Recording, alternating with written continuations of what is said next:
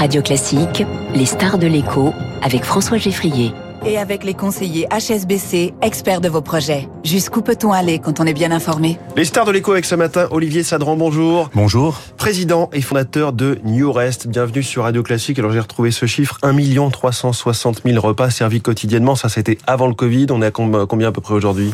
Écoutez, on doit être une quinzaine de pourcents de plus, on a eu une reprise 2022 euh, très forte. Oui. Euh, alors, seulement deux trains sur trois, on en parlait à l'instant avec Étienne Lefebvre dans son édito écho, euh, deux trains sur trois à Noël, une grève devenue quasiment une tradition avec le sapin, la bûche, les cadeaux. Comment est-ce que vous observez cette situation? Écoutez, je trouve que c'est très dommageable pour le consommateur et ce que je comprends, euh, qui plus est, que c'est c'est un petit peu incontrôlé, en tout cas en dehors de la sphère syndicale et pour moi, c'est excessivement dommageable parce que les, les usagers sont pris en otage et que c'est systématique. Il faudra quand même trouver un jour des solutions à ces problèmes-là. Oui, c'est systématique et, c'est quasiment inévitable. En tout cas, on voit que la direction de la SNCF est coincée à chaque fois par l'impact, le retentissement médiatique et public de, ces grèves. J'ai pas l'habitude de, de, commenter politiquement les, les grèves de la SNCF, mais je crois que de ce que je peux savoir, le dialogue, euh, la SNCF souhaite le dialogue permanent, mais pour dialoguer, en général, ce sont les organisations syndicales, et là, on voit bien que ça sort de ce schéma classique. Et vous qui baignez dans un monde euh, ultra concurrentiel, vous êtes un acteur mondial, à la fois dans le train, dans le dans la dans l'aérien et dans la restauration collective plus largement. Comment est-ce que vous appréhendez l'ouverture à la concurrence sur le rail français? Est-ce que ça peut changer quelque chose euh, sur cette thématique des, grèves, du social? La concurrence n'est jamais mauvaise. Hum. Elle permet à l'acteur dominant de progresser, de se remettre en question. C'est vrai dans tous les pays du monde. Nous avons la chance de travailler dans plus de 60 pays. Et j'ai toujours considéré que la concurrence était bénéfique à la fois pour les salariés, à la fois pour les consommateurs et à la fois pour l'entreprise. Et les grèves aussi qu'il y a dans l'aérien, cette fois-ci, chez Air France notamment. C'est quoi? C'est un boulet au pied dans un moment où le trafic aérien, les voyages sont encore en convalescence, assez précaires c'est malheureusement une habitude française de fin d'année ou une habitude lors de grands événements. Euh, la Coupe du Monde de rugby va arriver, les Jeux aussi. Euh, je pense qu'on devra trouver des solutions euh, au préalable. Euh, c'est pas mon rôle de, de, commenter ce genre de choses. Mais quel impact elles ont sur votre activité? Alors bien sûr, elles ont un impact économique fort, mais nous avons la chance d'être très international et ce genre de situation est peu, assez peu fréquent à l'étranger. Alors parlez-moi un petit peu de votre état de santé au-delà de ces mouvements ponctuels. Comment se porte cette activité de ce qu'on appelle le catering aérien, le catering ferroviaire, la restauration euh, à bord? Ben, écoutez, nous avons subi euh, dès la de fin début 2020 euh, ben, la crise du Covid avec la perte de quasiment la moitié de notre chiffre d'affaires.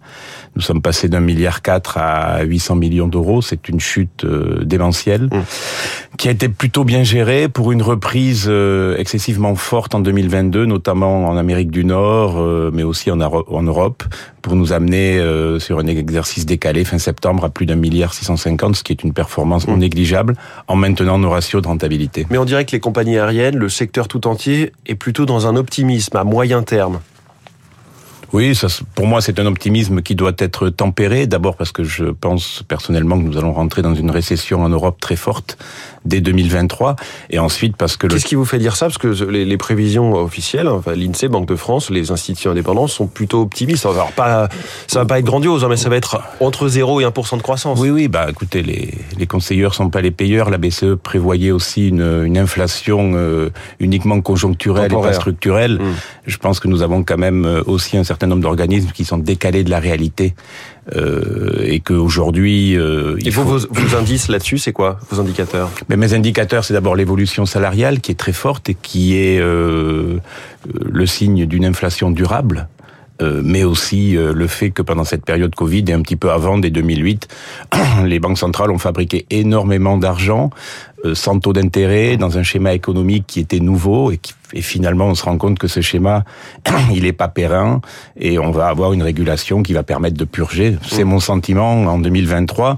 Il y a énormément de goulets d'étranglement, notamment euh, en matière de, de main d'œuvre, en matière de compétences et tout ça doit se réguler. Donc je pense que 2023 sera une année très complexe, notamment en Europe où dès 2022 le trafic n'était pas aérien, n'était pas revenu à la normale et était de l'ordre de 80-85%. Ouais, c'est très intéressant de voir vos propres prévisions de chef d'entreprise de terrain, effectivement en décalé. Vous nous dites en gros la boucle prix-salaire, elle est enclenchée. Il y a encore trop d'argent de, de banque centrale dans l'économie et donc le vrai risque finalement c'est l'inflation qui derrière va, va casser la croissance. Je ne critique pas la boucle salaire-inflation, elle me paraît tout à fait normale. Ce que je dis, c'est qu'on ne peut pas défier les lois de l'économie en permanence et que finalement, euh, les politiques ont un peu pris la main sur les banques centrales et que tout cet argent qui a été fabriqué a permis une certaine régulation du Covid, ce qui est très positif, mmh. peut-être avec de l'excès, peut-être sans contrôle, et qu'aujourd'hui on paye un peu cette situation et qu'il me semble que l'Amérique du Nord est quand même mieux lotie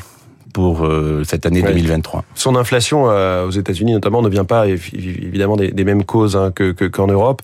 Euh, si on vient, euh, Olivier Sadran, à votre activité, euh, ça m'intéresse beaucoup de savoir comment concrètement les choses sont en train d'évoluer, notamment typiquement les, les, les goûts des consommateurs. Est-ce que les attentes des clients dans les avions, les choix alimentaires évoluent? Bien sûr qu'ils évoluent. Euh, D'abord, ils évoluent vers plus de sécurité, plus de bien-être et plus de qualité. Et ça, c'est un mouvement qui est mondial, hein, avec mm. une volonté euh, de circuit court, une volonté de, de contrôler ce que l'on mange. Le circuit court, c'est valable aussi quand on est euh, dans, dans un avion? Parce que ça paraît moins évident, logiquement. Alors, dans un avion, nous, on est dépendant euh, de ce que nos clients souhaitent avoir à bord, mais bien entendu, aujourd'hui, les compagnies ont besoin de réduire leur empreinte carbone, et de fait, elles ont besoin d'avoir des, des sous-traitants qui soient dans cette dynamique, et le circuit court, c'est une réduction de l'empreinte carbone. Donc c'est circuit court jusqu'à la porte de l'avion? Parce qu'ensuite il va faire 10 000 km. Donc euh... oui, mais euh, on peut aussi euh, tout remettre en cause. On peut aussi non, non, euh, supprimer, supprimer les avions. Que ça vaut aussi et je pour, crois que la volonté d'évolution des compagnies aériennes est très positive. Ils cherchent par tous les moyens à réduire leur empreinte carbone très sérieusement. Et je crois que l'avion reste quand même un progrès. Donc euh... et, et, les compagnies elles-mêmes vous font des demandes très particulières, très différentes de l'une à l'autre. On a souvent dit que, en gros, il y avait Air France et puis certaines compagnies du Golfe qui étaient très en pointe sur la restauration, qui en faisaient vraiment un facteur différenciant, que les autres c'était un petit peu moins important. Oui, je crois que ça c'est une vue qui reste quand même très française. Nous les Français, on est très très. On aime bien se glorifier, imaginer qu'on est les meilleurs du monde. C'est le cas de temps en temps, mais c'est pas toujours le cas. Oui.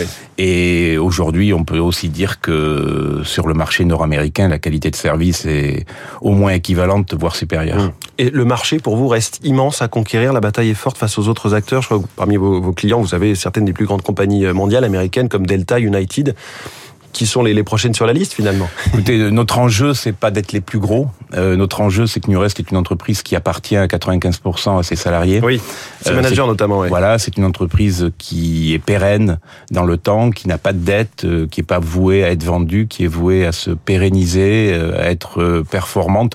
Donc il n'y a pas de course mmh. à la croissance, mais il y a plutôt une course euh, à la maîtrise de notre ADN, oui. à la satisfaction de nos clients et à essayer de trouver notre voie euh, dans ce monde un peu complexe aujourd'hui. Il y a la question de la maîtrise des coûts avec cette inflation. Dans, dans, dans le ferroviaire, justement, le, le fameux sandwich SNCF, est-ce que, euh, même s'il s'appelle pas comme ça, hein, est-ce qu'il faut s'attendre à, à avec l'inflation à le payer encore plus cher Aujourd'hui, 6,90 Alors, déjà, il me semble qu'il a disparu depuis novembre 2013.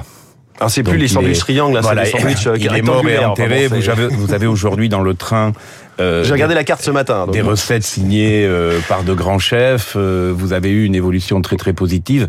Euh, il faut savoir que pour la France, dans tous les cas de figure, euh, les matières premières alimentaires ont à peu près subi entre 15 et 20 euh, d'augmentation en 2022, voire beaucoup plus pour le oui, beurre et autres, et qu'à un moment donné, euh, bah, nous sommes obligés de, de répercuter cette augmentation. Alors, oui. est-ce que ça va augmenter? Ça a augmenté il y a quelque temps. En tout cas, on essaye de contrôler au maximum cela, puisqu'il y a bien entendu un point de rencontre entre le prix et la capacité mmh. d'achat. Sur l'avenir, euh, les évolutions qu'on peut qu'on peut attendre, où en est le projet d'installer des bornes de commande dans les voitures bars pour diminuer l'attente? Et c'est un projet qui avance excessivement bien, et Ce je, quand, les je pense que les premières bornes seront en place avant la fin de l'année 2023. D'accord. Et, et, la commande sur son téléphone depuis sa place pour ensuite aller la récupérer dans les, dans les voitures bar. Je regarde toujours ça un petit peu comme une énigme. Est-ce que vraiment des, des clients le, le, font, des voyageurs le font? Oui, oui, des voyageurs le font. Ça représente euh, entre 5 et 7 des commandes. Hmm. Mmh. Euh, c'est un service de qualité qui permet à un moment donné de pouvoir faire moins de queues, d'être servi plus rapidement. Et c'est une obligation pour nous que de digitaliser nos services. Et à quoi ressembleront les voitures barres des, des, futurs TGV, le TGV M qui arrive sur les rails en 2024 Là aussi, il faut s'attendre à des, à des innovations? Ah, Il faut s'attendre à beaucoup d'innovations, mais je laisserai mon client vous les présenter le cas, le cas échéant. Mon client, la SNCF. euh, le fait qu'il y ait pas de voitures barres dans les TGV Ouigo, là, c'est un sujet sur lequel vous travaillez aussi avec la SNCF Non, pas aujourd'hui. C'est un choix de produit, ouais. un choix de positionnement qui me semble légitime. Et enfin, le, le secteur plus grand de la restauration collective. Comment se porte-t-il les, les Sodexo, Elior et autres? Eux étaient très dépendants des cantines scolaires, des restaurants d'entreprise, vous un petit peu moins. Est-ce que euh, il va finir par s'en mettre ce secteur? Écoutez, nous le sommes moins parce que nous avons une diversité géographique et de métiers qui est bien plus large. Euh, maintenant, ce secteur-là va se réinventer. Il est indispensable euh, dans sa partie médico-sociale et sociale scolaire. Hum. Euh, il doit évoluer dans sa partie tertiaire. dans les C'était le cas hum. avant le avant le Covid. Aujourd'hui, plus personne, je crois, n'a envie de descendre de son bureau oui. et de retrouver son Vous pensez qu'on retrouvera jamais les niveaux de fréquentation des, des cantines d'entreprise d'avant Non, je pense qu'on trouvera des, des produits différents qu'il faut réinventer et, et, ça a déjà démarré, mais on retrouvera, je crois, jamais les volumes qui étaient ceux des, des années 2000. Merci beaucoup, Olivier Sadran, le président et le fondateur de New Rest, euh, société toulousaine à l'origine, hein, évidemment, qui est aujourd'hui mondiale, on l'a bien compris. Et très fier d'être toulousaine. Et très fier d'être toulousain, on l'entend un petit peu, ça, ça chante un tout petit peu quand on est parisien en tout cas. Il est 7h24, merci beaucoup d'avoir été la star de l'écho. Dans quelques instants...